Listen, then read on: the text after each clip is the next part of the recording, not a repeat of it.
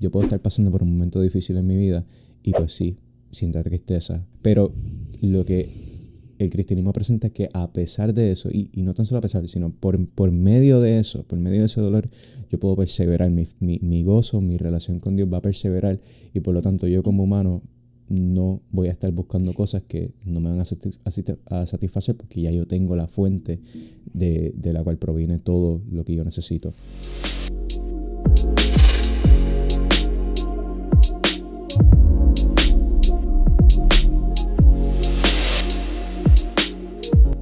Bienvenido Geek Fama a un video nuevo en el cual estaremos discutiendo el tema acerca del hedonismo, hedonism, que yo diría que es la filosofía principal de estos tiempos, eh, de esta sociedad, de esta cultura. Eh, yo creo que estoy, yo estoy de acuerdo con Richard Taylor, creo que se pronuncia el nombre, creo que era el nombre de, esta persona, que él decía que esta es la filosofía que toda persona, aunque no esté, no sea experto, no sea experto, no esté en el campo de la filosofía, es esa filosofía que toda persona crea hasta cierto punto y vive en su, en su vida normal. Este, y como dije, yo creo que es algo que podemos ver sin tener que estudiar tanto. Cuando sabemos, con saber nada más la definición y la creencia del hedonismo, podemos ver esto en acción, podemos ver el hedonismo en acción en nuestros tiempos. Pero de esto estaremos hablando en el video de hoy. ¿Qué es el, el, hedonismo y qué dice el cristianismo acerca de esta filosofía? ¿O qué, qué contestación provee el cristianismo con relación al tema del placer, de la felicidad, etcétera? Ya. Y bueno, antes de entrar al tema, mi gente, como siempre, si no lo han hecho todavía, dale subscribe, dale like, comparte este video con tus amistades, prende esa campanita para que YouTube esté ahí obligado a avisarte cada vez que estos dos que están aquí suban un video, porque pues, tú sabes, no te puedes perder nuestros videos.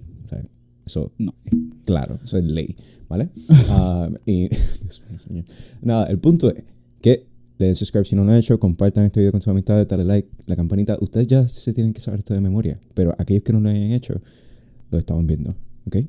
Ya. Estamos viendo. Ya. Nada. Nada, mi gente. Este, eso, eso es todo. Continúa. Perfecto. Pues vamos a continuar. Pues el hedonismo se cree que comenzó cerca del siglo IV antes de Cristo. Y empezó en este grupo de filósofos, ¿verdad? Eh, llamado los Cyrenaics.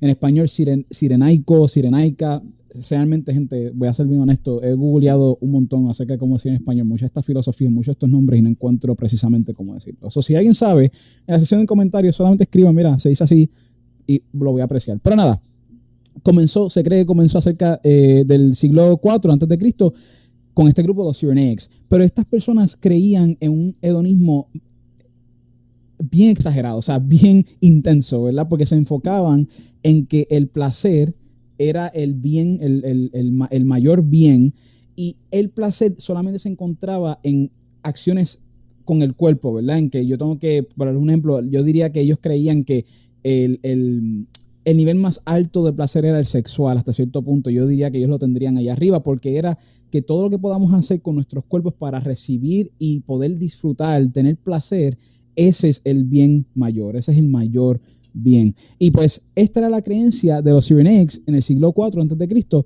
pero más adelante vemos que este hombre llamado Epicurus em, llega y dice, no, no, no, eh, estoy de acuerdo, ¿verdad? Que el placer es importante y que es el, el, fin más, mm, el fin, punto, eh, de, de, nuestras vidas, pero no estoy de acuerdo en que sea con, un con los placeres como sexual o el de nuestros cuerpos en general.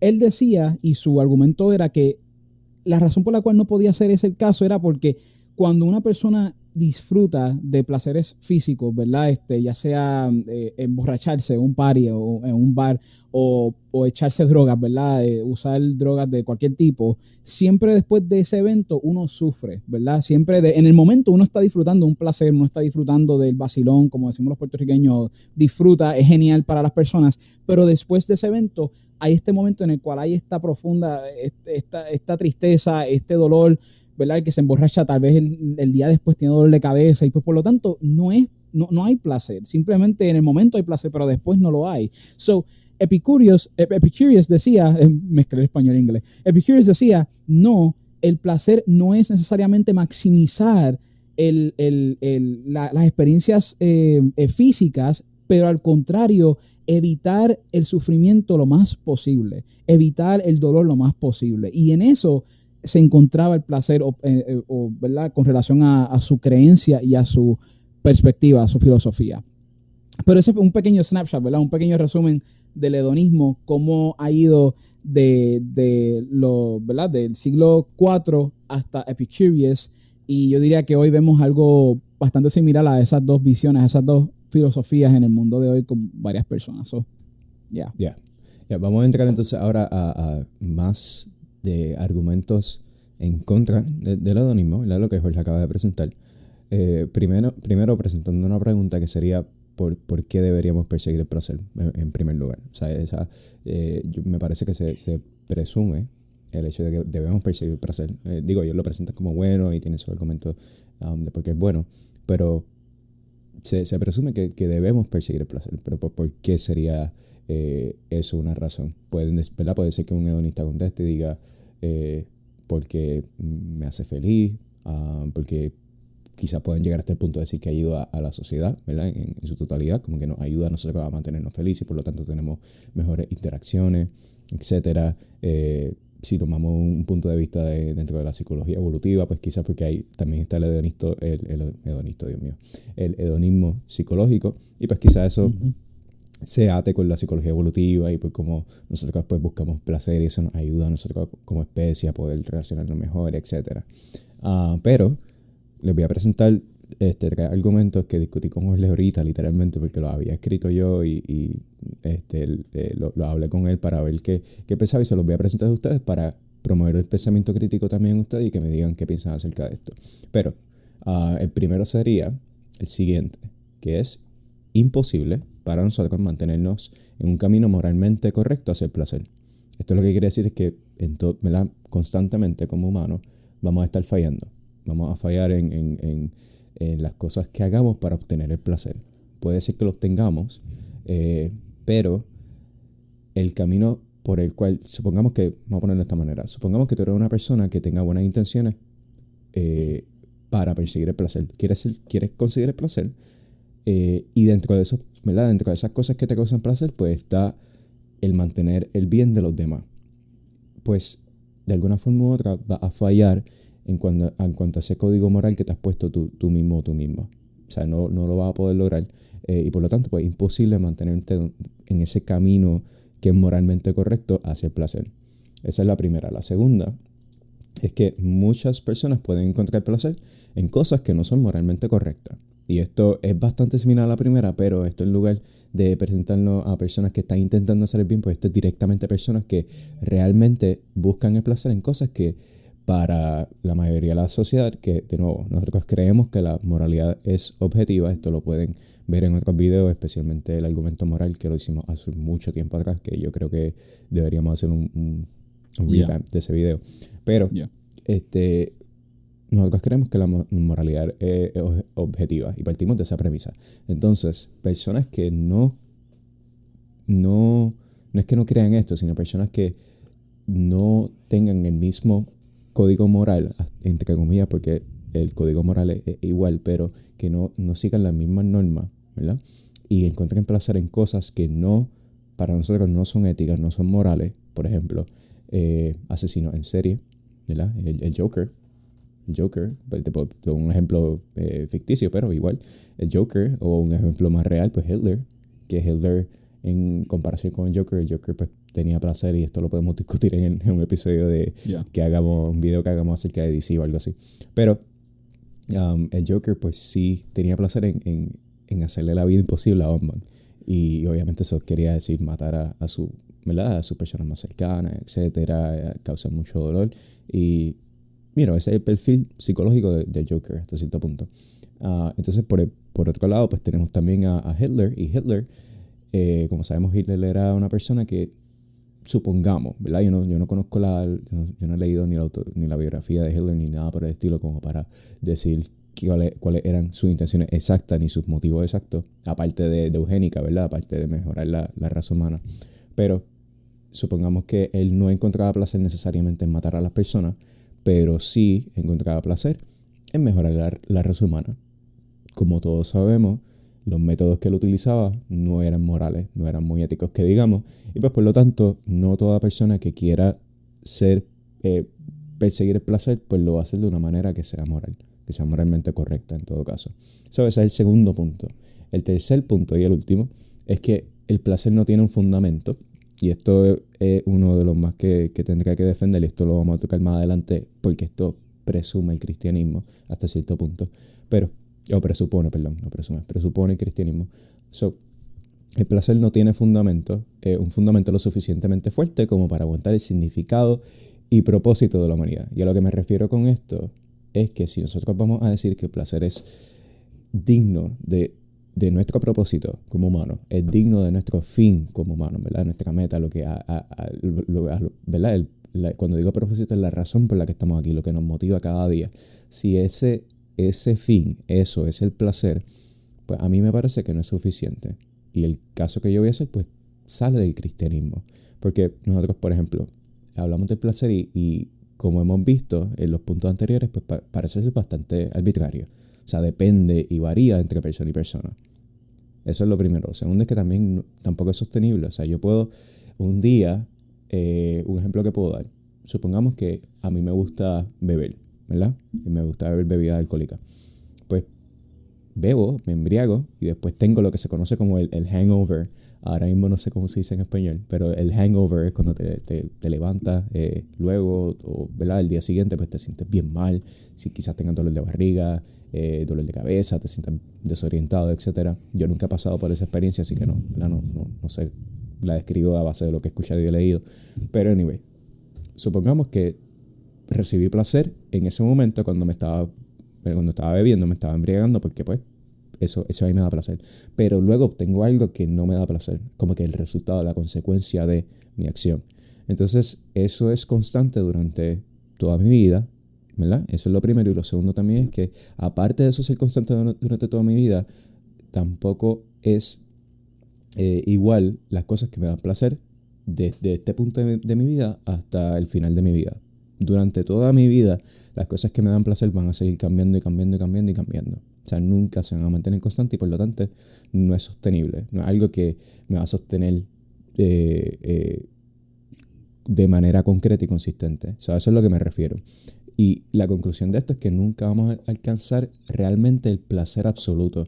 Eh, y, a lo que me refiero por esto es, es ese punto en el cual ya no, no queramos, estemos satisfechos. Ese punto en que ya yo esté satisfecho y no desee más, sino que constantemente voy a estar deseando, deseando, deseando, deseando y deseando más. Entonces, ¿por qué nosotros deseamos, deseamos más? Esto ¿verdad? nos lleva a más preguntas filosóficas. ¿Por qué caramba yo, yo deseo más? Porque yo tengo este deseo que parece ser insaciable, que no se puede llenar. Y ahora es que introducimos el cristianismo. ¿verdad? Ahora es que presentamos esto de cristianismo porque me parece que provee una respuesta que el hedonismo no provee. Entonces, ahora entramos en lo que el cristianismo, eh, el cristianismo habla acerca del pecado. Y el pecado es algo que quizás en muchas culturas, en sociedades, pues se vea como tabú, ¿verdad? Hablar del pecado, especialmente en el west, eh, oeste, en el oeste, pues se ve un poquito, eh, un poquito tabú. Porque ya, pues no podemos hablar del pecado igual, porque especialmente aquí en Puerto Rico y en Latinoamérica, quizás si hablamos de pecado rápido, como que nos, irónicamente nos ponen la cruz.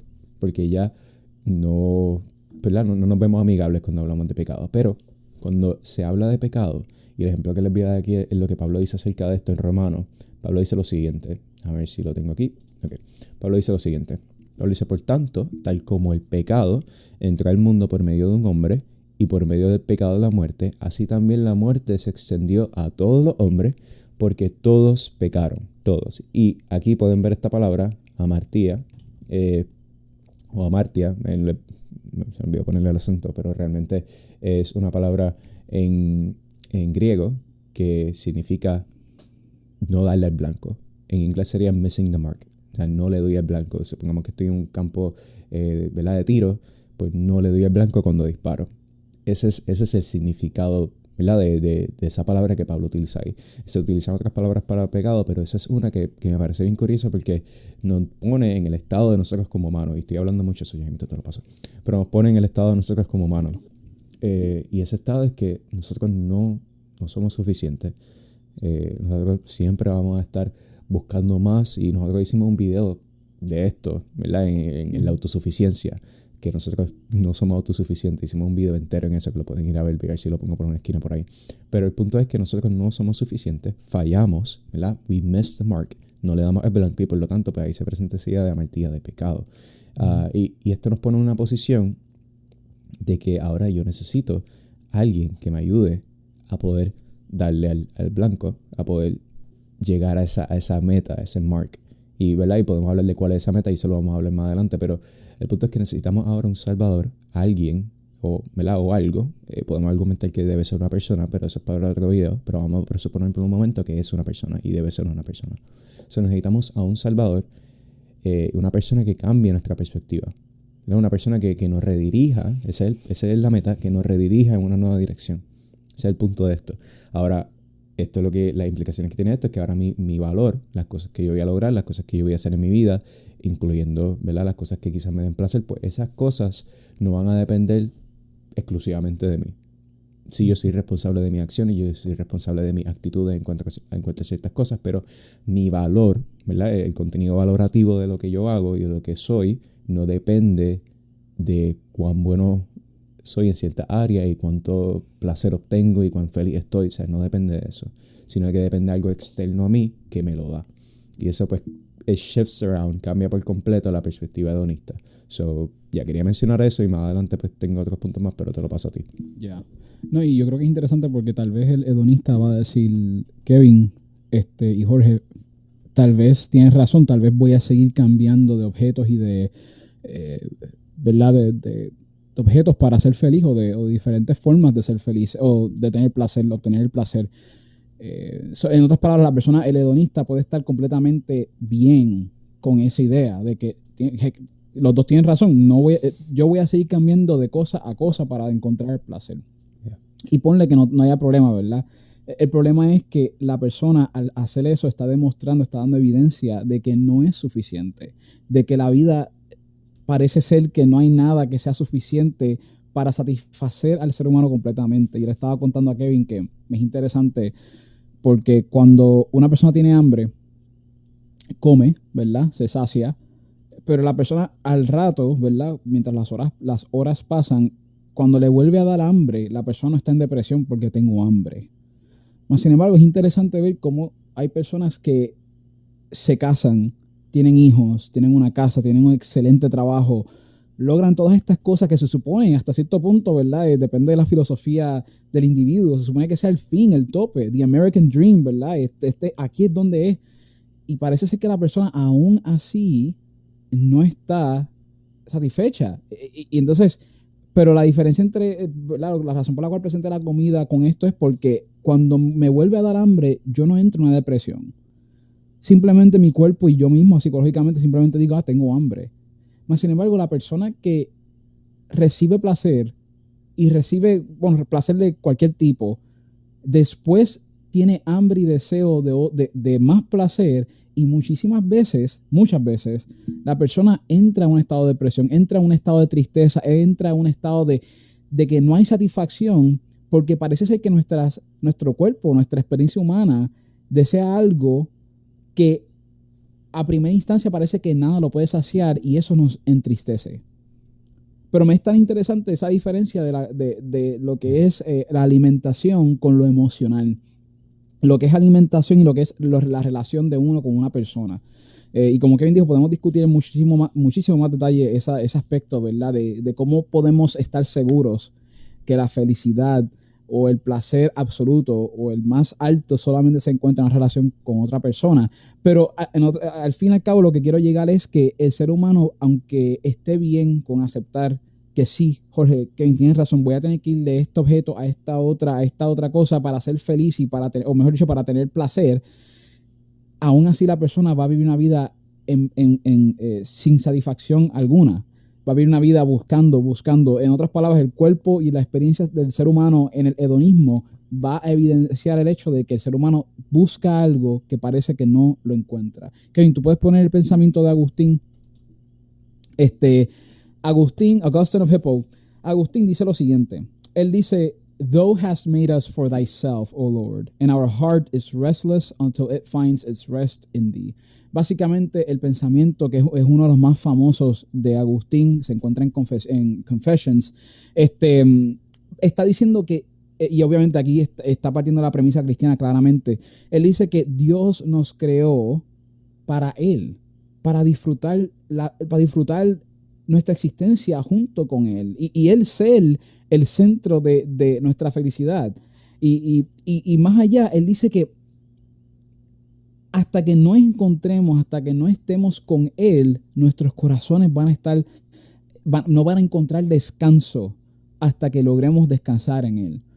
Que es, e, e, es uno de los pensamientos de, de, de un, yo diría que el filósofo y teólogo, que se me ha quedado en mi corazón grabado porque es, describe también la realidad humana, ¿verdad? Este, nuestros corazones no encontrarán descanso hasta que encuentren el descanso en ti, hasta que descansemos, mejor dicho, en ti. Y yo creo que esa es la idea que, encapsula la existencia humana em, en cuanto a cómo ser felices, cuál es el mayor nivel de felicidad y cómo puedo lograr llegar a ese mayor nivel de felicidad o de placer. Este, So, yeah, yo diría que el placer y la felicidad están conectadas hasta cierto punto, aunque hay filósofos, ¿verdad?, que en diferentes filosofías de ética los diferencian, ¿verdad? Dice Aristóteles, por, darles un ejemplo, se enfocaba en la, en la ética de la felicidad, ¿verdad?, que ese era el fin, este, mientras que Epicurus, eh, eh, el estándar o el fin era el placer. Este, pero hasta cierto punto estas dos están conectadas eh, de, manera profunda. Este, pero ya, nuestro placer solamente va a, ser encontrado en una relación con Dios. Y fuera de esa relación, nuestros corazones van a estar este, deseando por eso que no encuentran, que no encontramos. Este, eso ya. Ya, yo quiero hablar de algo eh, final y esto es, esto para mí es, eh, lo que Jorge acaba de decir, súper mega importante, so that would be the first takeaway, lo primero que se pueden llevar. Um, lo, lo, segundo para mí es que cuando hablamos de propósito y diseño en, cuanto a nosotros como humanos, cuando se trata del cristianismo en cambio con el placer, ahora el fin, como sabemos, pues no es entonces el placer, el fin ahora es completamente diferente. El fin es, como él estaba diciendo, relacionarme con una persona y no con cualquier persona, el, ser que me creo. O sea, por lo tanto, eso, por definición pone ese propósito, esa, esa, eh, ese diseño. Hablamos de diseño, hablamos de esa cualidad que tenemos pues lo, lo, pone en el ser que me creo y, esa relación que tengo con él. Y ahora es como que completa esa, es como de, estoy pensando en DC, en the answer life equation, que no la pueden resolver, pues es como que resuelve la ecuación de la, de la vida hasta cierto punto. Um, so, ¿qué quiere decir esto? esto ¿verdad? No, no, no, no porque, por ejemplo, no porque eso, eh, yo, no, yo no voy a estar en una relación con Dios mm, simplemente porque eso me haga feliz. Eso, puede ser producto de la relación. Eso puede ser, en inglés se le llama un byproduct. Eso puede ser un, producto de la relación, pero no es el fin de la relación. El fin de yo estar con el Señor no es como eh, para que me haga feliz y ya está. Eso es una, una perspectiva teológica un poquito eh, pobre. O sea, no, no es el fin. El fin de esto es, mucho más profundo. Um, e, es, es yo estar con la persona que me, me creo por quién Él es que de ahí se deriva todo lo que es bueno, ¿verdad? Todo aquello que, quiere, eh, y no tan solo se deriva, Él es todo lo que, todo lo que bueno, Él es el bien. Ah, por lo tanto, él, es felicidad, Él es estas cosas. yo estoy persiguiendo no una idea abstracta ni nada por el estilo, y esto, este, Jorge, podemos hablar de un video de metafísica en otro momento, pero yo no estoy eh, persiguiendo una idea abstracta como, como el placer o la felicidad, no, sí, no estoy, yo estoy persiguiendo, yo estoy buscando una persona algo que sustente, algo que funda sea, sirva como fundamento en el cual yo me puedo parar y puedo vivir mi vida de acuerdo a eso. Eso, es completamente diferente a lo que, a lo que presenta el hedonismo. So, ¿qué, ¿qué, implicaciones eh, tiene esto sobre nuestra vida? Y esto es lo último que voy a decir. Um, nosotros no, no siempre vamos a estar felices, claramente. Eh, y, dentro del cristianismo eso, eso, se hace bien claro, dentro de la palabra del Señor eso se hace bastante claro. No, si, si mira, muchas de las personas que están, eh, que, que ¿verdad? Eh, muchos de los autores bíblicos, muchos están pasando por momentos difíciles, si va a los salmos, o sea, llegamos hasta momentos de depresión, de momentos horribles. O sea, nosotros no siempre vamos a estar felices ni, ni nos prometen felicidad. Eh, una relación con, con, Dios, una relación con Jesús a mí no me promete felicidad en todo momento 24/7. Y, eso ¿verdad? es algo que quizás no nos gusta escuchar, pero la realidad no nos promete, pero sí nos promete algo mucho más importante que eso. Él hace una, una relación eterna con Él, que, que ahí sí me lleva eh, a, algo más profundo, a gozo, a yo poder vivir en mi vida, utilizar esa, esa, esa esperanza que yo tengo. Y no es solamente esperanza futura, sino actual en el momento que yo estoy junto con Él. Me relaciono junto con Él y día a día puedo vivir mi vida de esa manera. Eso quiere decir que ahora la felicidad, ¿verdad? No es contingente eh, a mi situación. Y, y, no es tanto la felicidad, el gozo no es contingente, no, es dependiente de mis situaciones de vida. Yo puedo estar pasando por un momento difícil en mi vida y pues sí, sienta tristeza, llore, me sienta en un estado de ánimo bastante bajo y eso es normal, eso es común, eso es parte del ser humano y yo creo que eh, eso es importante hasta cierto, hasta cierto punto. Llorar nos ayuda, eso es importante. Pero lo que el cristianismo presenta que a pesar de eso, y, no tan solo a pesar, sino por, por, medio de eso, por medio de ese dolor, yo puedo perseverar, mi, mi, gozo, mi relación con Dios va a perseverar y por lo tanto yo como humano no voy a estar buscando cosas que no me van a, a satisfacer porque ya yo tengo la fuente de, de, la cual proviene todo lo que yo necesito.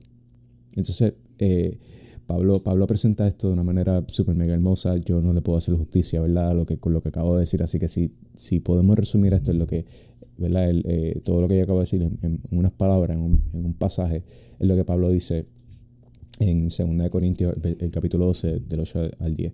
Pablo dice lo siguiente, él dice, y él me ha dicho, Dios hablando, ¿verdad? Le está diciendo, Pablo narrando eh, que Dios le ha dicho, y él me ha dicho, te basta mi gracia, pues mi poder se perfecciona en la debilidad. Por tanto, con muchísimo gusto me, gloriaré más bien en mis debilidades para que el poder de Cristo more en mí. Por eso me complazco en las debilidades, en insultos, en privaciones, en persecuciones y en angustias, por amor a Cristo. Porque cuando soy débil, entonces soy fuerte. Esa, idea es bien, es bien radical, es bien diferente a lo que, a lo que se presenta en, en otras filosofías. O sea, cuando soy débil, entonces soy, soy fuerte. Y, eso, en comparación con el hedonismo, es completamente opuesto y yo creo que presenta la respuesta que nuestros corazones anhelan y están buscando. So, yeah. Ya, y, lo último que diré este, es que me gusta que Kevin, ¿verdad? Este, enfatizó el hecho de que tener a Jesús, ¿verdad? No significa que seremos felices 24/7, pero sí significa que vamos a tener un punto de referencia, vamos a tener, vamos a tener a alguien a quien ir para encontrar esa satisfacción que nuestros corazones anhelan. Eh, que eso es completamente diferente y aquí ¿verdad? entra la segunda fase de esta conversación que sería entonces este, lo que C.S. Lewis y bueno lo que la Biblia habla en general pero lo que C.S. Lewis enfatiza mucho en el argumento de deseo es que él dice que nuestros corazones van a estar en ese estado eh, ¿verdad? como acabo de decir que vamos a tener un punto de referencia vamos a tener pero no es hasta que estemos con el Señor con Él, ¿verdad? En, después de la muerte, que nuestra felicidad y nuestro placer va a ser completo, porque estaremos con Él por toda la eternidad. Pero volviendo para atrás a la fase 1, que sería tener ese punto de referencia, una vez tenemos a Jesús, tenemos a alguien a quien ir para encontrar esa felicidad, para encontrar ese amor que tanto buscamos, ese perdón, esa paz que tanto buscamos. Dentro de esa relación hay una unión de parte del Señor que nunca vamos a perder cuando creemos en Jesús. Es una unión que siempre va a estar presente.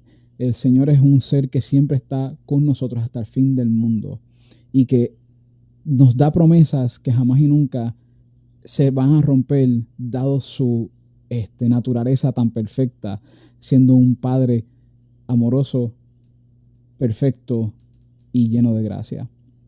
Y es en esa relación en la cual nosotros podemos disfrutar de todas esas bendiciones y lo más preciso de eso es que no tenemos que esperar hasta que llegue.